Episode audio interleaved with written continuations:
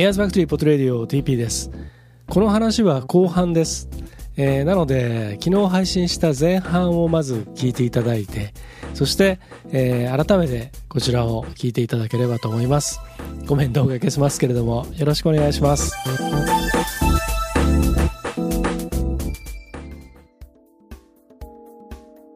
でそこに、うん、ラジオ用のナレーションを載せるっていう作業をしたんですけどあのテレビ用とラジオ用のそれぞれのナレーションをその、えー、コーダ沙織ガーリーレディオポッドキャストの幸田沙織さんにやってもらって。でこのそういったのナレーションとかそのキャッチコピーとかっていうのは、まあ、通常そのコピーライターとかクリエイティブ部門の人たちがやったりするんですけれども今回まあそれも僕がやらせてもらってでさらにこれを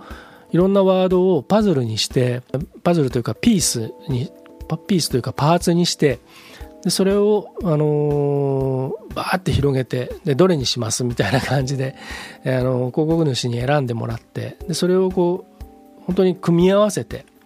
パズルのように組み合わせていくつかのパターンを作ってで仮で1回録音して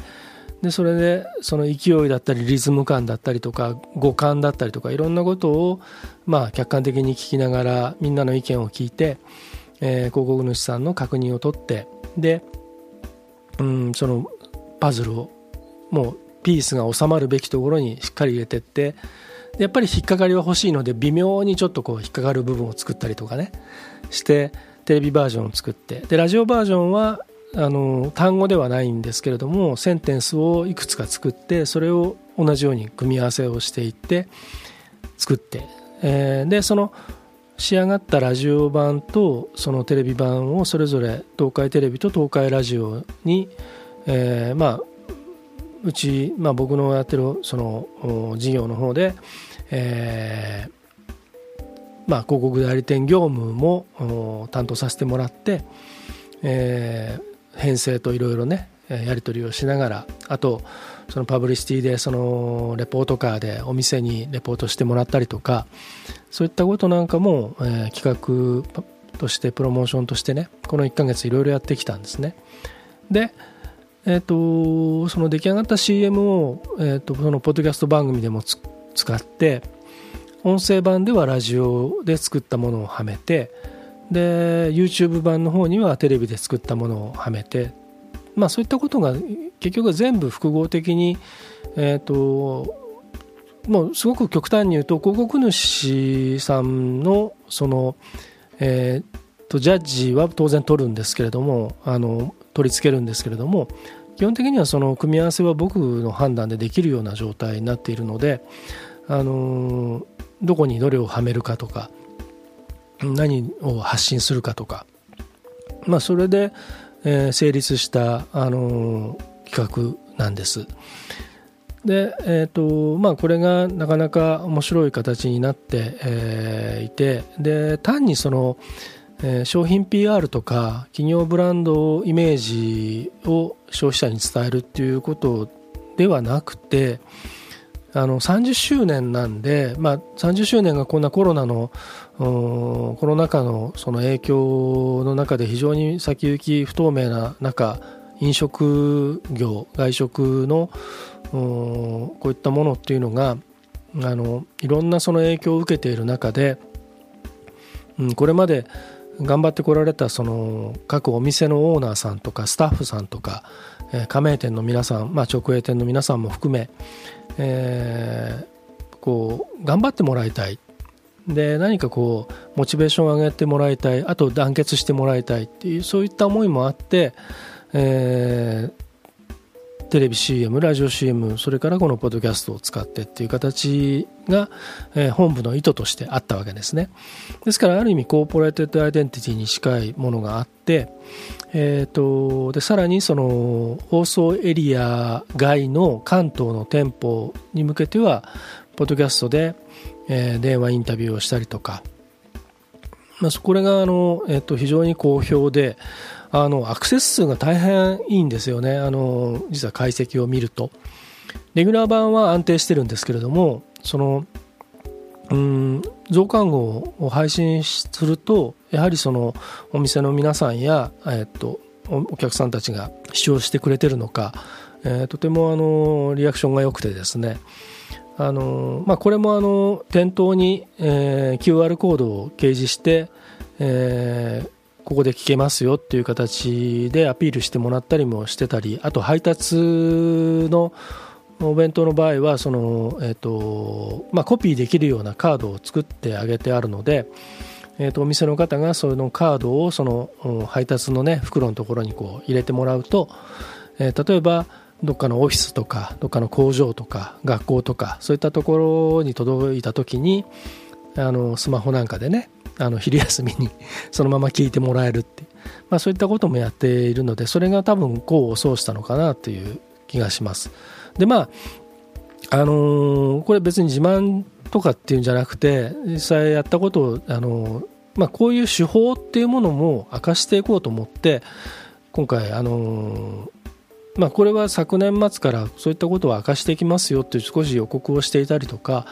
今年入ってすぐにいわゆる音声コンテンツというもので僕が今まで培ってきたものや、えー、信じるものとか、えー、これは絶対面白いぞと思うものを何かこうサービスとして提供できるような仕組みを作りたいなと思い始め、えー、春になったらそういったことをやりますよということを少し予告してたんですが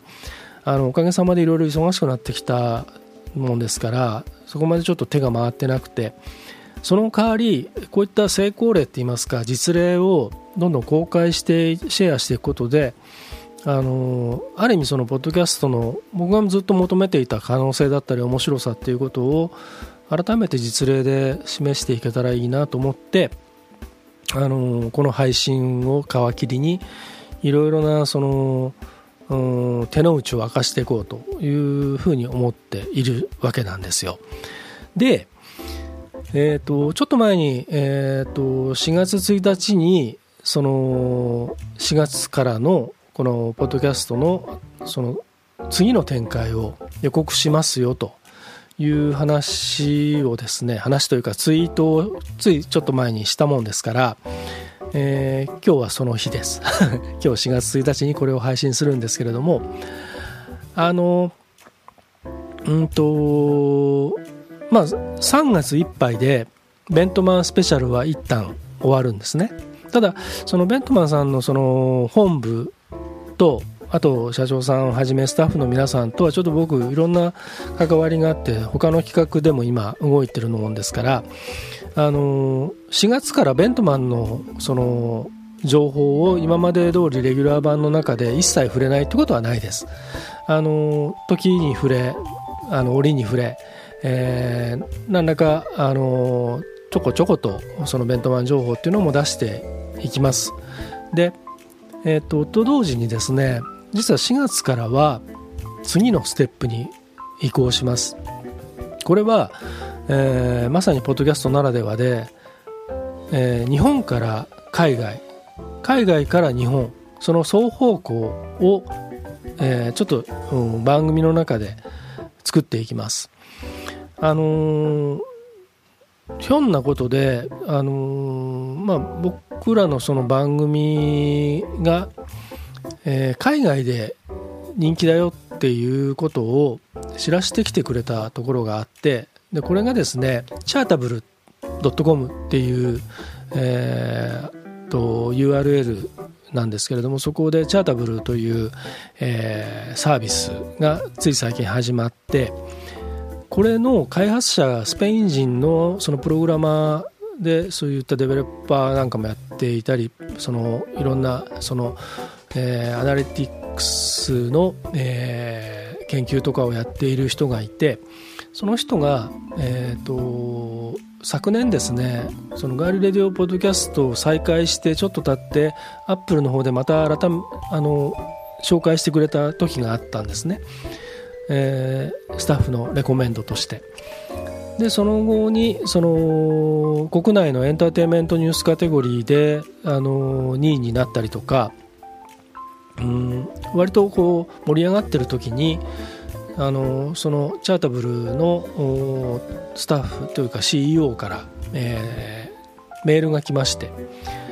であなたのポッドキャストはなかなかいいよみたいな。で今まで、まあ、そういったものを僕自身のこのエアーズファクトリーポッドレディオもそうですしお話パダ君もそうですしガリレディオポッドキャストもそうですしあともう一つの番組も、あの、そういったメールっていうのはしょっちゅう来るんですけど今回来たそのメールは非常にちゃんとしたメちゃんとしたメールっていうかやっぱりあの皆さんも経験あると思うんですけどスパムとそうじゃないメールってやっぱりもうなんとなく一見して違うじゃないですか。でチャダブルから来たものっていうのはあの非常にちゃんとしていましてでよく読むとあのそういった分析をしっかりしている。でデータをちゃんと公表っていうか伝えてきてくれてで詳しくはこちらっていうところを普段そんなとこ絶対触らないんですけどあのクリックして飛んでみたら非常にしっかりしたウェブサイトがあってで研究者がたくさん揃っていてでこれが面白いのがですねあのパブリッシャー向けとそのアドバータイザー向けのその2つのサービスをやっているんですね。パブリッシャーっていうのはそのいわゆるポッドキャスターだったりとか番組の運営者だったり管理者。で、えー、アドバータイザーは、えー、まあ広告主ですよね。ですからそのパブリッシャーに対してはあのどのエピソードがリアクションが良くて、えー、どのエピソードがあのいまいちでとか、えー、例えば先月これだけの、うん、再生回数だったけど今月はこうだよとかで今すごく伸びてるよとかいろんなことが、まあ、そのアクセス解析の詳しい自分のそのダッシュボードマイページでもって見れるわけなんです。でアドバタイザーはそのこういったプロモーションをしたいっていう時にそれにマッチング的な部分があったりとかうんその自分がその何かスポンサードしている番組のそのうん現状況が分かるんですね。あの例えば あのなんかいいこと言われて乗っかってやったけど実際聞かれてねえじゃねえかとかね そういうこともバレちゃうっていうね。でそういったことをあのサービスとして提供しているのがこのチャータブルなんです。でそこがねあの伝えてきたのによると僕らのそのガリレディオポッドキャストが海外でもよく聞かれていると。で中でもフィリピンでエンターテインメントニュースカテゴリーポドあのアップルポッドキャストのアプリを使って視聴している人たちで、えー、1位だよっていうのを伝えてきてくれてでフィリピン国内でそのニュース全般のカテゴリーだとそのいわゆる個別のエンターテインメントニュースとかスポーツニュースとかそういった個別じゃなくて全体ニュース全体で57位だよっていうことを伝えてきてくれてで確かにそのデータがちゃんとあるんですね。データっていうかその分析されたものが。でこれは面白いなと思ってでようやく最近そのチャータブルのサイトがしっかりあのしたものになったので、えーと、番組登録をしてみたんですアカウント作ってみたんですねでいろいろこうあのそのサービスの内容を見ていくと,、えーと、アップルポッドキャストのアプリと Spotify ポッドキャストのアプリそれぞれの上位200位に入っているとえー、このアナリティクスの、えー、分析データが、えーと、見れるですから201以下の番組というのは引っかからない形になってるんですよ。まあ、ある意味そのそのなんていうかこれをそのビジネスに結びつけていったりとかっていうあと、えー、いわゆる収入を作っていこうとする場合っていうのは当然まああの上位じゃないとそれは成立しないっていうのもありますから、まあ、そういった意味では非常に合理的だなと思うんですけど、えーと、でそれを見るとね、あのー、この番組僕らの番組は、えーと、フィリピンと中国と西ドイツとあと韓国それからニュージーランドでよく聞かれているっていうことが今分析されています。でえっ、ー、とまあ、これはだからその Apple Podcast と Spotify Podcast のアプリを使って聞いている人たちなのでそれ以外のあのアグリゲーターサービスとか、えー、アプリを使って聞いている人たちのはカウントされてないので、うん、エリアによってちょっといろいろ差は出てくるのかもしれませんけれども、あのー、そのこのば僕らの番組のウェブサイトは Wix を使って作っているんですけどそちらのあの解析を見ると結構北欧からのアクセスが、まあ、ちょいちょいあってノルウェーベルギーフィンランドスウェーデンといったところからのアクセスがなぜかああってですね。でこれが果たしてその現地にいる日本人の人たちが聞いてくれているのかその現地の人たちが、えーと、違う言語だけども聞いてくれているのかそこら辺はちょっと分かんないんですけれどもただそういったことがその示されたもんですからあのある時にですね今回そのベントマンのその CM 展開とかプロモーション展開の打ち合わせの時に東海ラジオといろいろ話をしていたんです。でそしたらそこの営業局長がですねあの、まあ、僕らのその企画に大変興味持ってくれてあのやっぱりポッドキャストとそのラジオの音声コンテンツの親和性というものもやっぱりどっか意識しているところがあったのでまあ、ピンときたところがあったらしく、えー、そうしたらですね、あのー、フィリピンとかベトナムとか、えー、バリとかそちらの方の観光事業を、えー、事業まあ、観光事業だったりとかあとその政府の観光の関係だったりあと企業のその現地企業のそのコンサルや、えーとその留学生の行き来だったりとかあとその技能実習だったりとか、まあ、そういったことに特化した、えー、その観光事業に特化した会社が名古屋にあってでそこをちょっともしかしたら何かこうマッチングできるんじゃないかっていうことをひらめいてくれましてで、えー、っと実は先日そこのあの CEO と会いましてですねあの大変まああの興味持ってくれてということがあってですねここから先はまああのまだこれからなのでちょっと詳しく言えないところもあるんですが、えー、まあですから、まあ、本来そのなんていうかポッドキャストのそのインターネットの強みといいますかあとプラス SNS とのそのなんかこう連携といいますか連動といいますかそれを使ってえー、国内だけではなく海外に向けて発信していく部分をもうちょっとこう意識して強化していこうかなと、えー、いうことで4月からはそれを少しずつ始めていきます。えーと、ただその手法としてはそんなに大きく何かいきなり変わるものではなくてあくまでガーリーレディオポッドキャストがいわゆるうちょっと例えが違うかもしれませんけれどもいわゆるキーステーションの番組にしてあくまでその、えーまあえーと、たくさんの登録者だったりリスナーがいますんで、えー、それをまず一つ、あのキーとして基幹番組として持ってでそのスポンサーによってその例えば増刊号だったりもしくは新しい番組だったりとかといったところにこうスピンオフ的にあの展開していく。でかつその基幹番組の方でそのスピンオフ番組とのその、えー、コラボを作っていくとかね。そういったことでその、えーとリスナーさんたちがこう番組をサーフィンできるような形を作っていけたらなと思っています。その中であのピンとくる人だったりとか面白いなと思う人たちまたあの次の世代の人たちとかがうん何かあ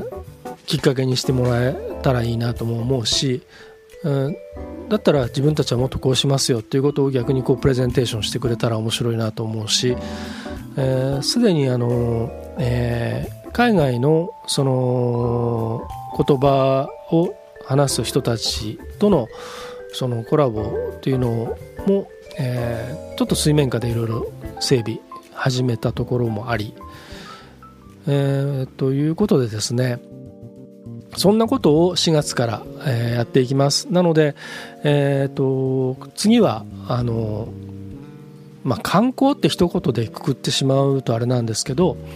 まあ、分かりやすく言うと観光と、うん、あとその、うん、留学生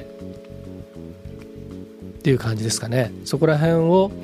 えー、留学生プラス技能実習だったりとかそういったことを、えー、なんか、えー、少しずつ、えー、聞いてくれる人たちに示していきたいな楽しく伝えていきたいなというふうに考えています。えーと、ですから4月次、えーと、ガリレディオポッドキャストは火曜日ですから、えー、4月の1回目の配信は4月6日になりますけれどもそこから少しずつそういった話が、えー、入れて話を入れていきますからあの興味ある方はそちらもぜひチェックしてくださいそして僕のこのエアーズファクトリーポッドレディオはそのあの裏側だったりとか仕組みだったりとか手の内だったりとか 何か補足だったりとかねそういったことを時々、えー、出していこうかなっていうふうに思っていますので、まあ、こちらもこちらでチェックしてもらえたらと思います。まああのさらにもう一つ言っちゃうと実は僕の番組半分ぐらいが海外の人が聞いてくれているようです。あのこれも同じくその、うん、日本人が聞いてるのかそれぞれのエリアの、うん、国の人たちが聞いてるのかそれは分かんないんですけどあのただあのいろんな国の人たちがいまあ、未だにあの配信してないのにもかかわらず、えー、メールくれたり えー、声かけてくれたりとかうんアクセスだけは実はあのガーリーレディオポッドキャストのアクセス数とそんな大して変わんないんですね。あのポッドキャストって1回登録するとなかなか外れないんでそれのせいだと思うんですけれどもあの、まあ、そんなわけでですねあのインターネットをちゃんと使おうみたいな感じでやっていこうと思います。はい、えーと、長い割にあの話があちこち飛んで、えーとずっと話が続いてるんで聞いてる方は疲れちゃうかもしれませんしあの僕がほんなに伝えたいことが伝わったかどうか分かんないんですけど、えー、興味ご関心がある方は、まあ、またコンタクトをしてください。あのー、はい。であと,、えーと、ついでなんで、まあ、この際なんでもう一個言っとくと、あの、まあ、ガリレディオポッドキャストを聞いて僕の番組を聞いて両方聞いてる人っていうのはそんなに多くはない気がするんですが、あのーあの番組はですね、あのまあ、そのラジオ番組のフォーマットにのっとってやっていてそれは、まあ、取りも直さず僕と彼女がラジオがとても好きだっていうこととやっぱりラジオをやりたいねっていう自分たちの理想のラジオをやりたいねっていうことで始めたものなんで、えー、ラジオ番組のラジオ番組前としてやってますけれどもあの別に型にはめてるつもりは全くなくてまあ分かる人には分かると思うんですけどあくまで僕らが本当に好き勝手やってますで、うん、自分たちが面白いと思うからやっているのであって、あの義務だと思ってやってないんですねただそのスポンサーがついてくれたりとかあの応援してくれたりとか何か提供してくれたりとか、えー、そういったところにはその企画としてちゃんと答えているわけです。で、えーと、さらにその、まあ、僕らが本当に勝手にやっているので僕らが勝手に応援したいところは勝手に応援してます。で、えーとまあ、僕は音楽の関係もいろいろあるので、えーと、そのミュージシャンや、えー、アーティストも、えー、まあなんていうのかなある意味勝手に応援してますまあ勝手にと言いつつ全部許可は配信の許可とか、えー、は得てやっているので勝手100%勝手じゃないんですけどその本当にいいと思ってるから、えー、進めてるのであって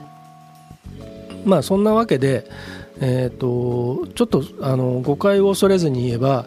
僕ら実はリスナーのためだとか何も思ってなくて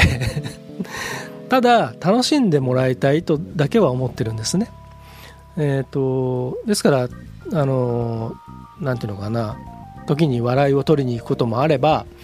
あの面白くあの話を転がしていくこともあってそれはまあ、うん、それは僕らのスキルです。でコンビネーションです。ですからまあ、あのこんなこと言われてこれから聞くのが あのつまんねえなって思う人もいるかもしれませんけどあのー、なんていうのかな全然そのお客に合わせる店じゃないぞ というとこなんですね。はい。えー、まあそんなわけで、えー、とはいえそのもし仮に何か新しい番組で新しいスポンサーがついて、えー、そのスポンサーの番組を作ってくれっていうことになった場合は当然100%そのスポンサーに向けた番組になりますからあのそういった企画になりますけどあのまずその幸田沙織ガーリーレディオポッドキャストそしてお話パタ君それとこのエアーズファクトリーポッドレディオこの3つに限っては、えー、とにかくあくまで、えー、自分のやりたいことをやりたいようにやってるそういった番組です。なのでうんまああのなんだかんだでもかれこれ2015年じゃなくて2005年からですから今年でもう16年目とかになるわけなんですけれどもねポッドキャストに関わってから。あのまあこれは多分これからもずっと変わらないと思いますのであのこの、えー、番組ともどもですね、えー、まああとそのうん僕の考えっていうものを、えー、なんとなくこう面白いなと思ってもらえる人たちはまたちょっとお付き合いいただければと思います。はい。えー、多分ね、これあのもうすでに55分超えてますんで、えー、と前半後半でもしかしたら分けるかもしれませんけれども、えー、最後まで聞いてくれてありがとうございました。じゃあ、えー、まだまだ、あのー、いろいろね、えー、油断できない世の中ですし自分の身は自分で守っていかなきゃいけない世の中そして、新しい価値は自分でこう見つけていかないと何かに従ったり何かの後についていくだけじゃもうダメな世の中になってきてますから自分でいろいろ考えて分かんないことはいろんな分かる人に教えてもらったりして、えー、ただ踊らされたり騙されたりしないようにだけ気をつけて、えー、お互いいけたらなと思います。はい。そんなわけでヤースファクトリポトレディオ TP でした。じゃあまた。